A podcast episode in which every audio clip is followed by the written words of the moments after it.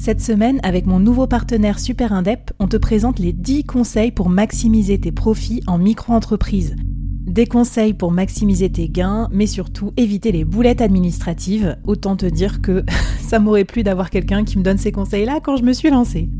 Je te mets le lien vers ces 10 conseils pépites et un petit cadeau qu'on te réserve avec Super Indep en description de cet épisode.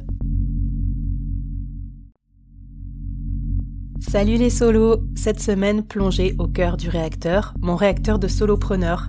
Il y a un an, je quittais mon douillet CDI pour me lancer dans l'aventure du soloprenariat. Pour fêter ça, j'ai fait un vlog, une mini-série de 5 vidéos dans lesquelles je te partage toutes mes coulisses et tous mes apprentissages de solopreneur. Un grand merci à mon partenaire, ma nouvelle mutuelle Nostrum Care, qui a rendu ce vlog possible. Avec le code promo LEBORD tout en minuscule, on t'offre un petit cadeau pour souscrire ta nouvelle mutuelle, car figure-toi que je n'étais pas le seul boulet de cette planète à avoir oublié de prendre une mutuelle en tant qu'indépendant. Apparemment, ça arrive à plus de 34% des indépendants, donc euh, prends soin de toi, protège-toi, profite bien de ces épisodes et puis je te retrouve la semaine prochaine pour une nouvelle mini-série. Bye bye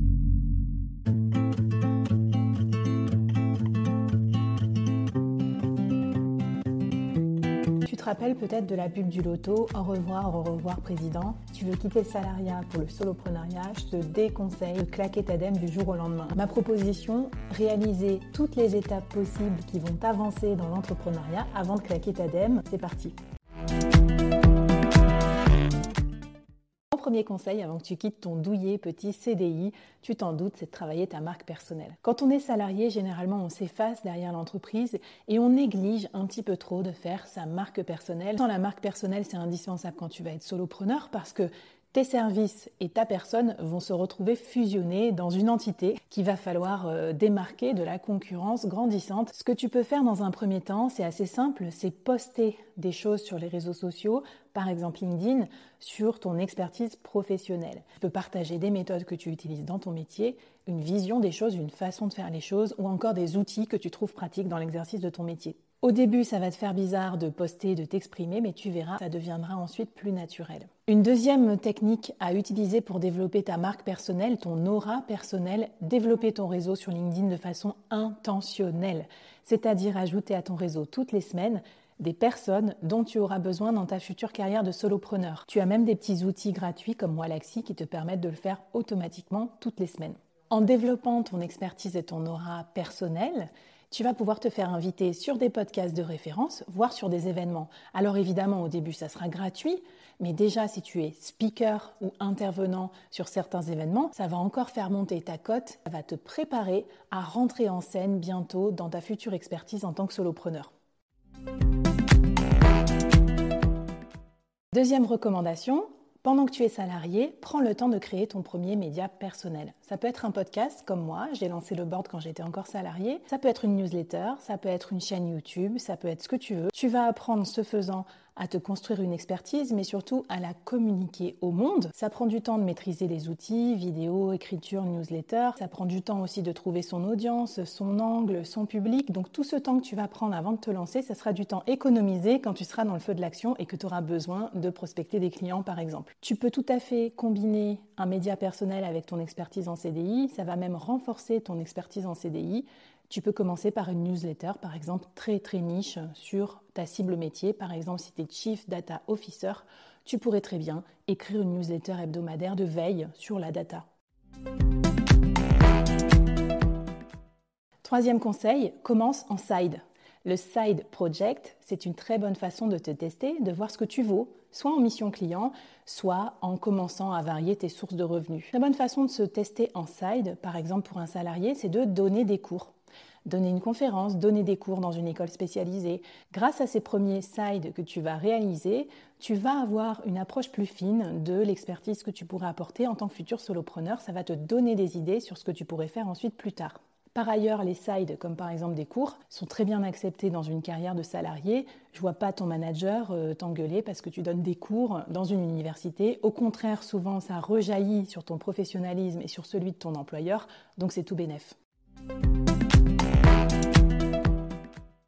Quatrième conseil, ouvre ta micro-entreprise. C'est une structure juridique extrêmement simple à créer, gratuite, ça va te prendre quelques clics sur Internet, et grâce à ça, ça va te forcer à faire tes premières factures, à rechercher en tout cas des premiers side projects payants. Les solopreneurs, on commence souvent par une micro-entreprise pour commencer à facturer ses premiers clients avant de monter en charge, avant de scaler et de passer à la société. C'est du revenu que tu peux combiner avec ton salariat et en tout cas, c'est très facile à gérer. Quand je te parle de faire du side, il faut quand même toujours que tu vérifies ton contrat de travail. Est-ce que tu as des clauses de non-concurrence, etc. Mais souvent, la plupart des sides, on fait une mission différente de ce qu'on fait précisément en tant que salarié, donc ça ne pose pas de problème. Je te laisse quand même vérifier. Je voudrais pas que ça t'attire des problèmes avec ton manager ou ton employeur actuel, bien sûr. Le but du jeu, c'est de se quitter très bons amis avec son manager ou son employeur actuel pour te permettre d'avoir des bonnes conditions par la suite pour devenir solopreneur. Cinquième conseil, ouvre un profil sur des plateformes de freelancing. Tu peux choisir des plateformes de freelancing généralistes ou des plateformes de freelancing spécialisées. C'est une façon de tester le marché de façon très très opérationnelle.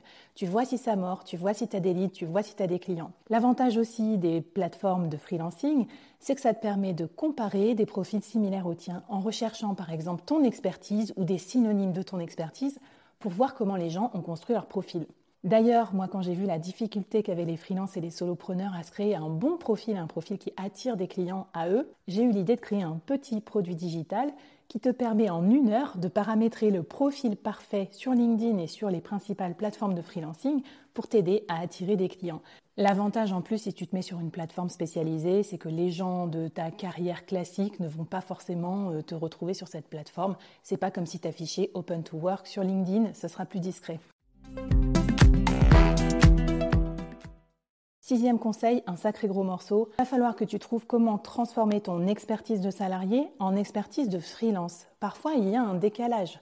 Par exemple, moi j'étais directrice commerciale, je manageais plus de 600 personnes.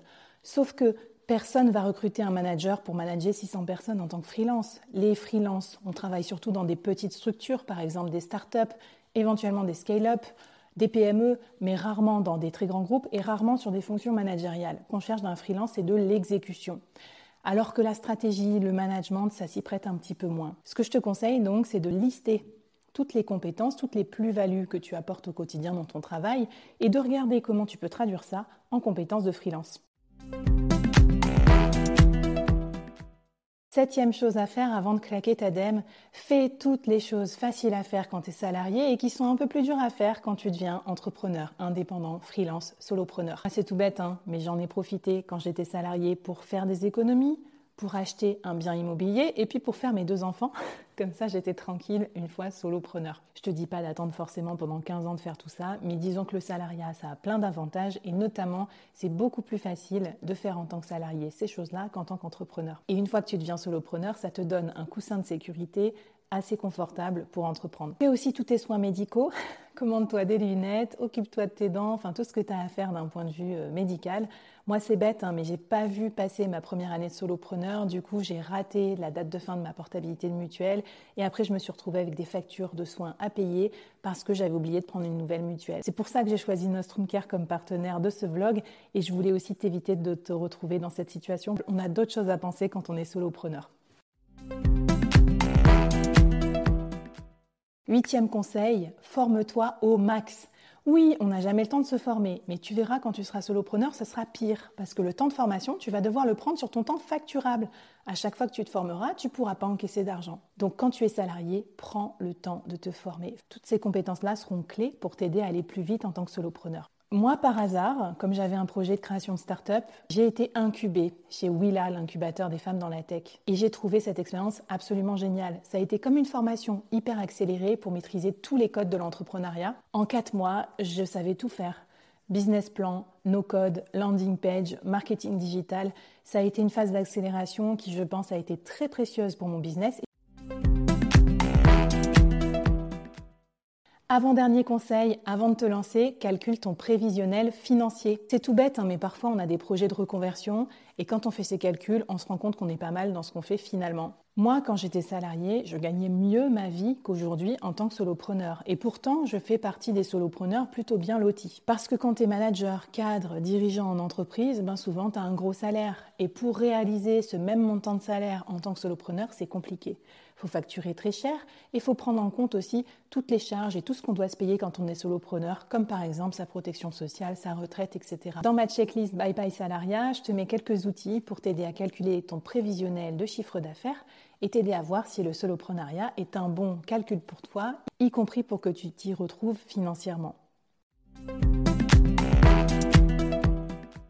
Et en parlant de stress financier, mon dixième conseil, essaye de partir en négociant ton départ. Si tu le peux, c'est beaucoup plus confortable d'entreprendre avec le chômage, c'est-à-dire en négociant par exemple une rupture conventionnelle ou une démission pour création d'entreprise plutôt que de démarrer direct avec zéro revenu. Et puis l'idéal, si tu le peux, c'est de conserver ton ancien employeur comme client pour tes premières missions en freelance ou qu'en tout cas, ça soit un ambassadeur pour t'aider dans ta nouvelle carrière de solopreneur. Bon alors ce lancement, il s'est passé comment? Raconte-moi aussi ce que tu deviens, si tu vas te lancer, si tu hésites, viens poser tes questions dans le Discord, c'est l'espace communautaire du board.